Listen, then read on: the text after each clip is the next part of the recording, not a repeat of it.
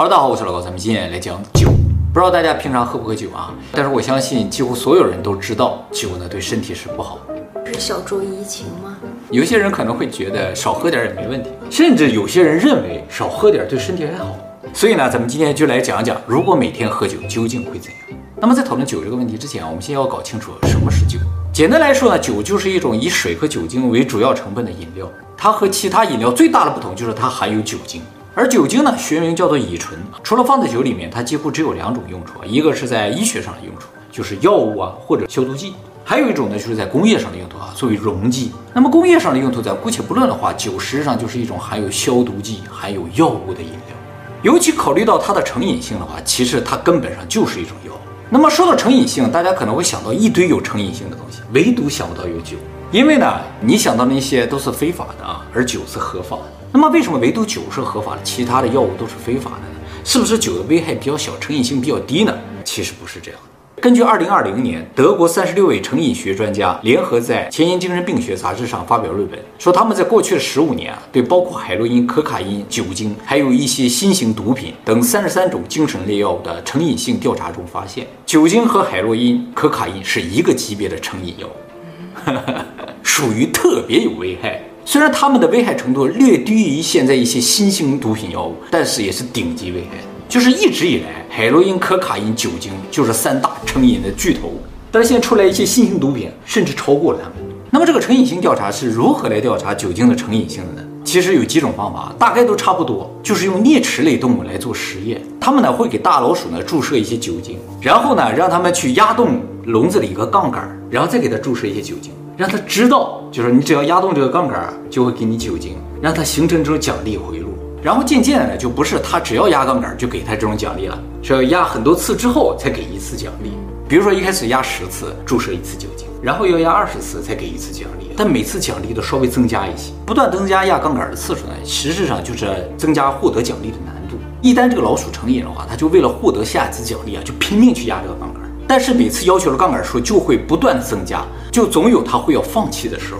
比如说要压几千次、几万次才能获得一次奖励，他就终究会放弃嘛。放弃时对应的次数就是这个药物的成瘾性。还有一种呢，就是在压杠杆的时候给他以电击，通过电击来让他放弃。电击的次数也代表这个东西的成瘾性。还有呢，就是增加电压，就是你压一次，我电压增加一点，看你到什么电压的时候会放弃。这个电压也代表成瘾性。就是用这个方法来测试，发现啊，酒精和海洛因是一个级别的。酒精和海洛因是一个级别，什么级别？哎，用一句话的总结就是：你即使感觉到这个电压可能杀死你，你还会继续去压这个杠。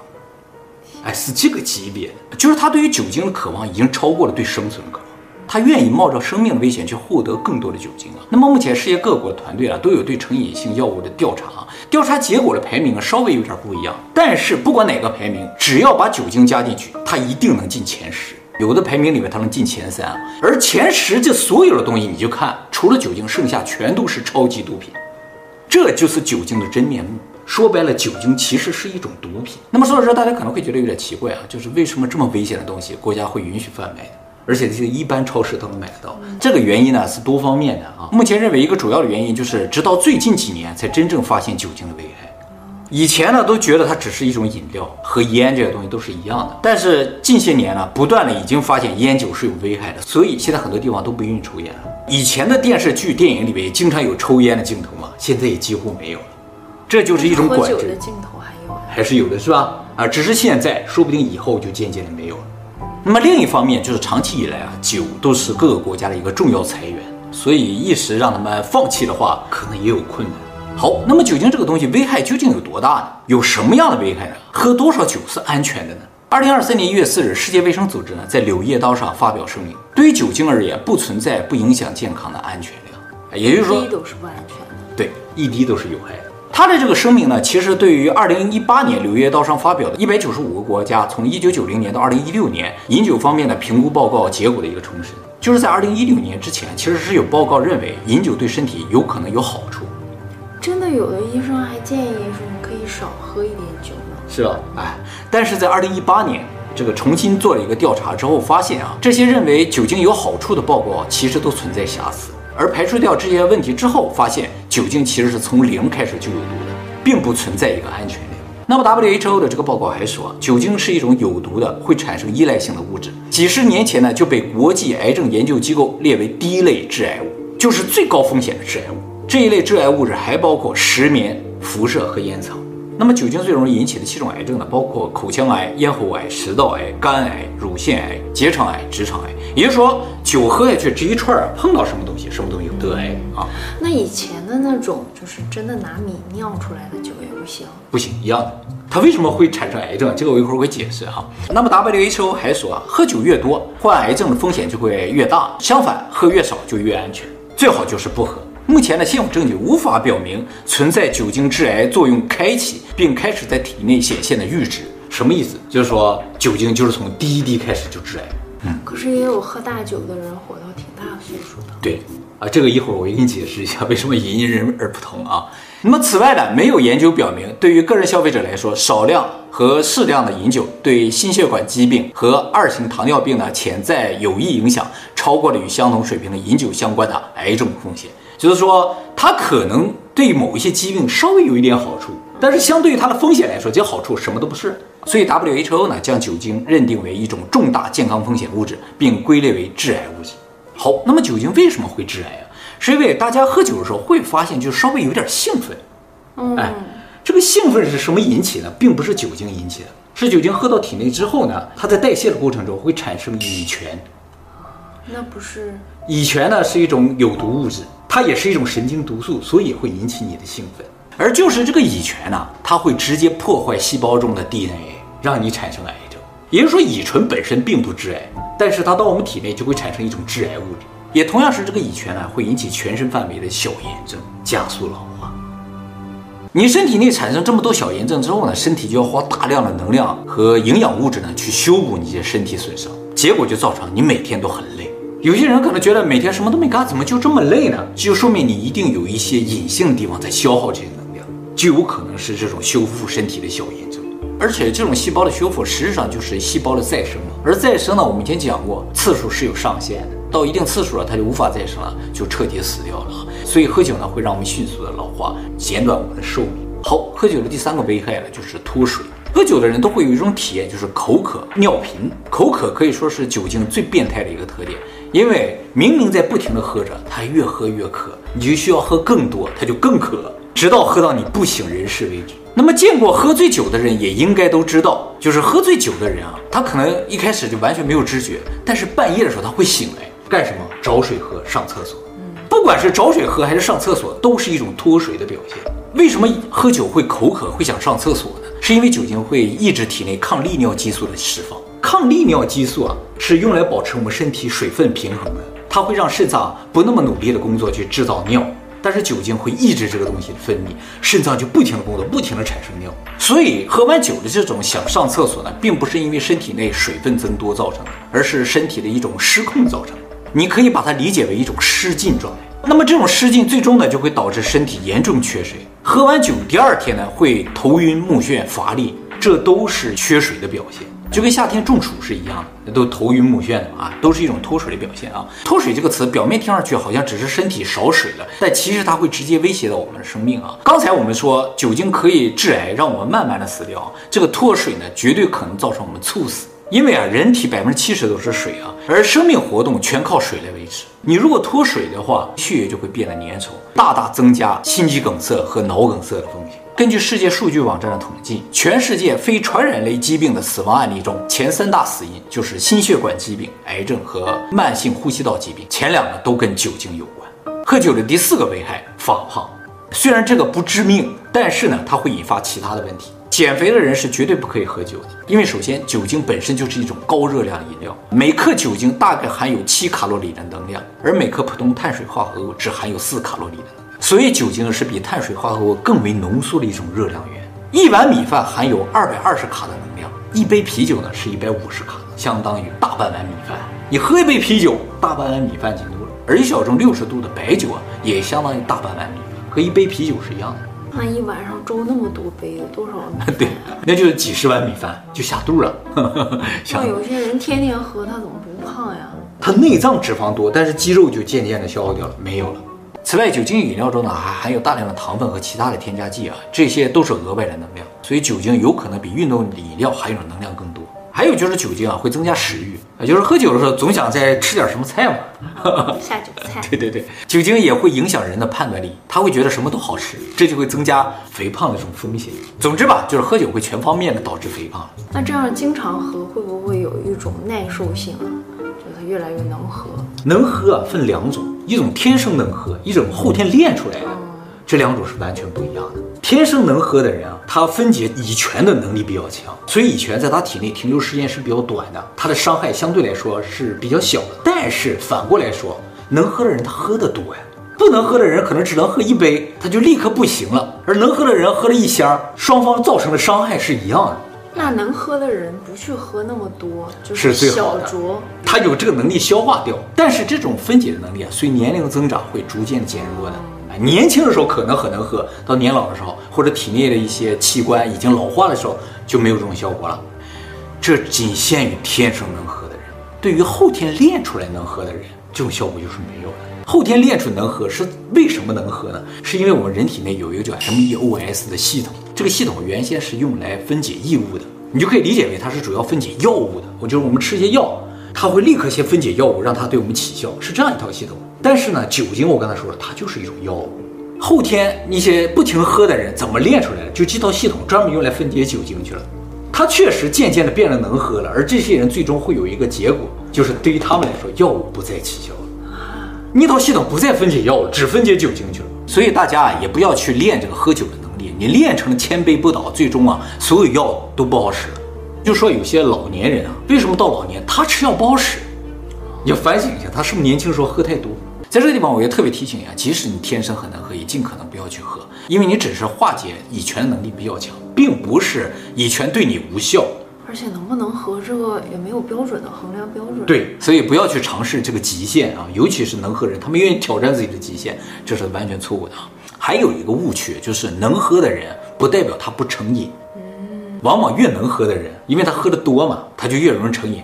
成瘾是作用于脑的，而能喝是肝脏能力强。所以能喝不代表你不成瘾啊。好，最后来我们讲讲酒精成瘾性的问题。我开头说了，它和可卡因、海洛因是一样的，在成瘾性方面的话是没有区别。也就是说，一旦成瘾了是非常难以戒掉的。但是和海洛因、可卡因不一样的地方呢，就是海洛因、可卡因啊，成瘾速度比较快，酒精成瘾速度比较慢。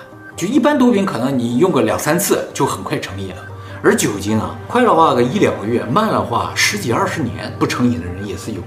那也得有个喝的量啊。每天哎，每个人都不一样，有的人成瘾快，有的人成瘾慢，这个量很难衡量。也正因为酒精更不容易成瘾，它的这种成瘾性危害才更大。就是你会觉得它不是一种毒，反倒是毒，你知道不去碰。而酒你会觉得我应该不太会容易成瘾。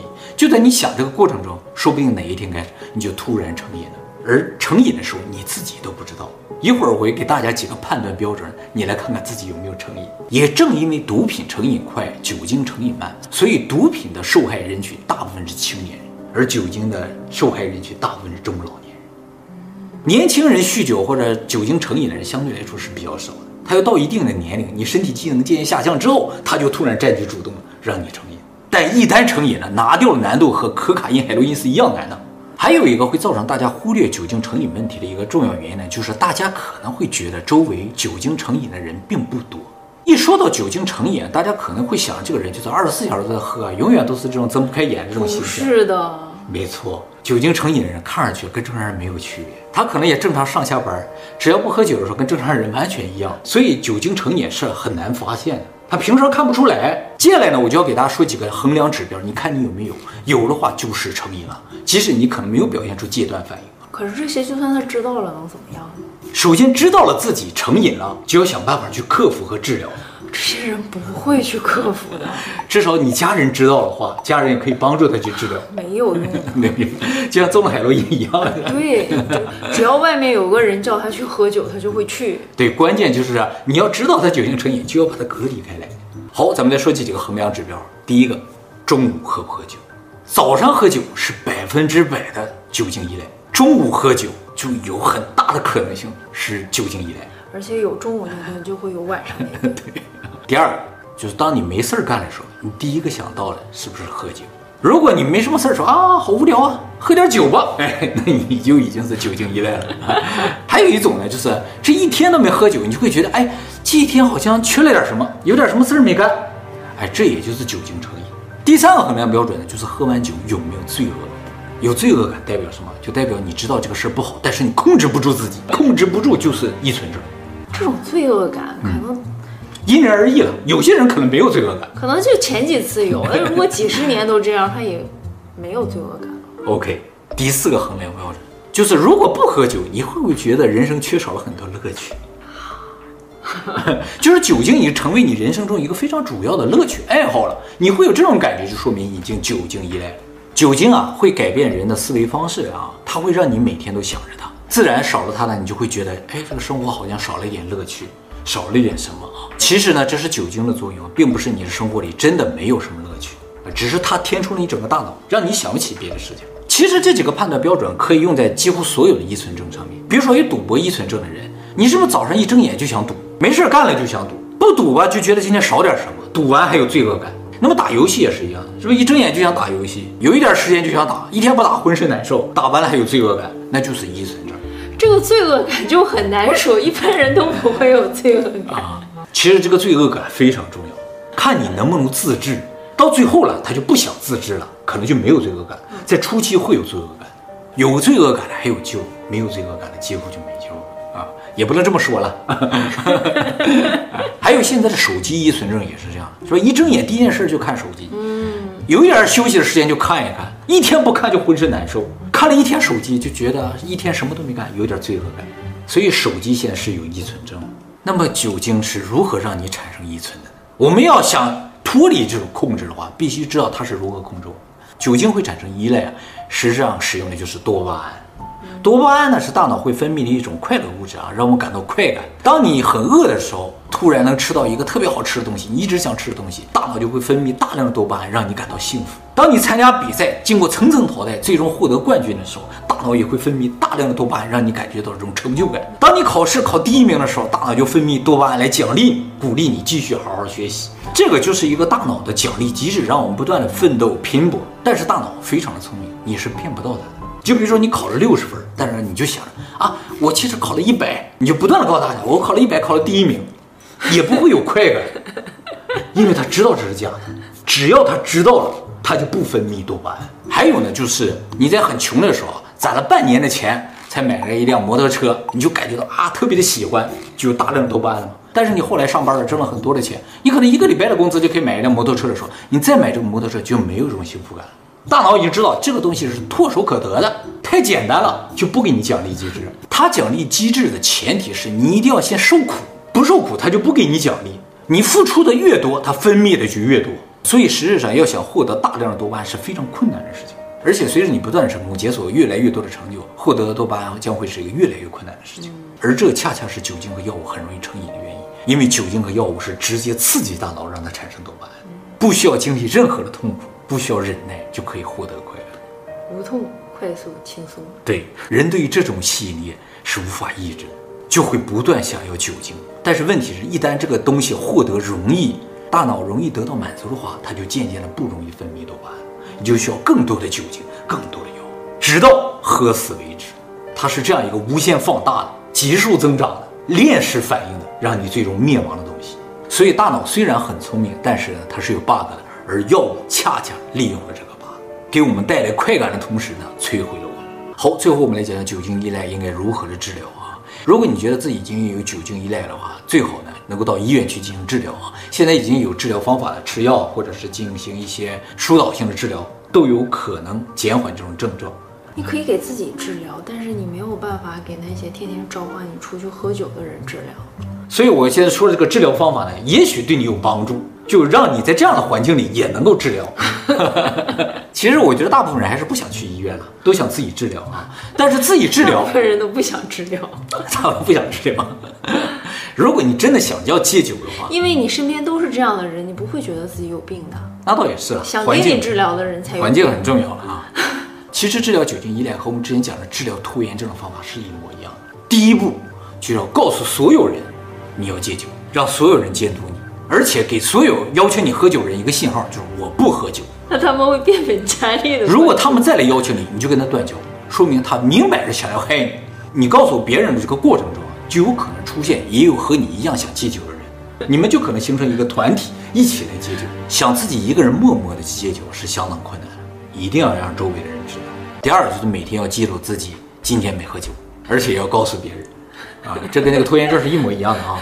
为什么一定要这样了？就是因为啊，其实酒啊戒到一定程度啊，就成为一种习惯了，就不再喝了，真的就不再喝了。只有完全戒掉，他只要再喝一小口，就又会酗酒。是这样的，但是到一定程度的时候，他就忘记这个酒的事情了。关键就是前几天，越往前越困难，所以越在前面越要记录。我今天没喝，今天没喝，今天没喝，你就会每天就觉得自己都实现了一个成就。不断的鼓励自己，这很重要。自己不记录的话，你都不知道自己戒了几天。比如说你戒两天，突然有一天出来了酒，你会想，我才戒两天，我怎么可能喝呢？两天我都忍不住，怎么能行呢？是吧？给自己一个明确的这个发展的过程，这很重要。我的目标是戒二十天，哎，我就要坚持到二十天。如果这点毅力你都没有啊，那就完了，人生就毁掉了。它是一个毁掉人生的东西，你要这么想。有的老年人觉得我都七八十岁了，又能怎么样？可能是吧，那就用第三个方法，这个是我觉得有效的方法，我个人总结的，你就把酒换成另一个名字，比如说把酒字儿换成癌，啤酒就是皮癌，你还想喝吗？你就会想起来，你喝的每一口酒都会增加你致癌的风险，你就不会喝了嘛，是吧？谁会想喝毒药呢？你把它换成鹤顶红也可以，是吧？今天来点鹤顶红吧。他们好像不怕。嗯，你换成你真正怕的东西，你不想要的东西。我觉得应该酗酒的人，大家都远离他，是吗？嗯，就孤立他，让他们酗酒的人就在一起吧。哎，这就是错误。你以为酗酒是因为他心理上有什么缺陷造成的吗？并不是。你觉得是他没有意志造成的吗？不是，是没有意志。不是，是酒精的作用，这是药物的作用。就像所有吸毒人一样，你反倒不能孤立他，他是一种病得治，不是没有毅力造成的。最开始喝酒可能稍微有一点这个因素在里面，你到酒精依存这个程度就算病了，只能治疗，不能放弃。所以如果这个人对你来说很重要，你还想救他的话，就帮他一起戒酒，这是非常重要的啊。对于酒精依赖的人，可能要戒酒是一件非常非常困难的事情，但是你不戒掉的话，终究有一天会被他杀死。所以啊，还是戒掉为好。那酒精不会不但会杀死他自己，也会杀死你的家人。哎，我跟你讲，家人是一种折磨，不仅仅会杀死家人，他会杀死全人类。二零一七年的时候，日本电视台拍了一个纪录片，采访了智利的一个老太太。这个老太太是地球上最后一个雅加人。雅加是南美的土著，从一万年前就生活在地球上了，一直生活在智利那个地方。后来西班牙人到了南美之后呢，这个雅加人数量就减少了一些，但是整体数量啊也是不少的。在一百五十年前啊，还有三千多人。保持着原始的生活状态，他们是以狩猎为生的，不是种地的啊。但仅仅过去的一百五十年，这个地球上就只剩下一个雅加人，就是这个老太太了。这个老太太最终是在二零二二年离世了，享年九十三岁。也就是说，从二零二二年开始，这个世界上就再也没有雅加人了。那么，这个老太太在临终之前，电视台又去采访她，问她说：“你作为最后一个雅加人，对于这个世界上所有人类有什么想说的吗？”老太太说了一句话：“不要喝酒。” 因为雅加人都喝酒吗？他说雅加人啊，之所以会消失，就是因为酒。他说在一百五十年前，还有三千多个雅加人那个时候，雅加人是不喝酒的，所有人也都保持着很好的生活状态。但是自从一百五十年前酒精进入雅加人的部落，雅加人就不断的在减少，因为所有男人每天就喝酒，什么都不干了，人口就开始不断的减少，最后就只剩下他自己了。他是亲眼，他活了九十三岁了。他这九十几年就看着雅加人不断的喝酒，人口不断减少，直到今天，所以他知道酒精有多大的危害。总之吧，酒精的危害呢是近些年才逐渐的被发现的啊，以前没觉得有这么大的害处了。尤其像我们前半生都觉得稍微喝点酒也没什么，所以突然今天说酒精有危害的话，可能有些人是无法接受了。都已经喝过这么多年了，那么不管以前怎么样，我觉得以后稍微少喝点挺好的，是吧？最起码不产生依赖是关键了，就不要酗酒。对。有的人端粒很长的，那你就喝呗。哎，真的，你越劝他不喝，他越想。有可能越想喝，是吧？好，喝呗，喝呗。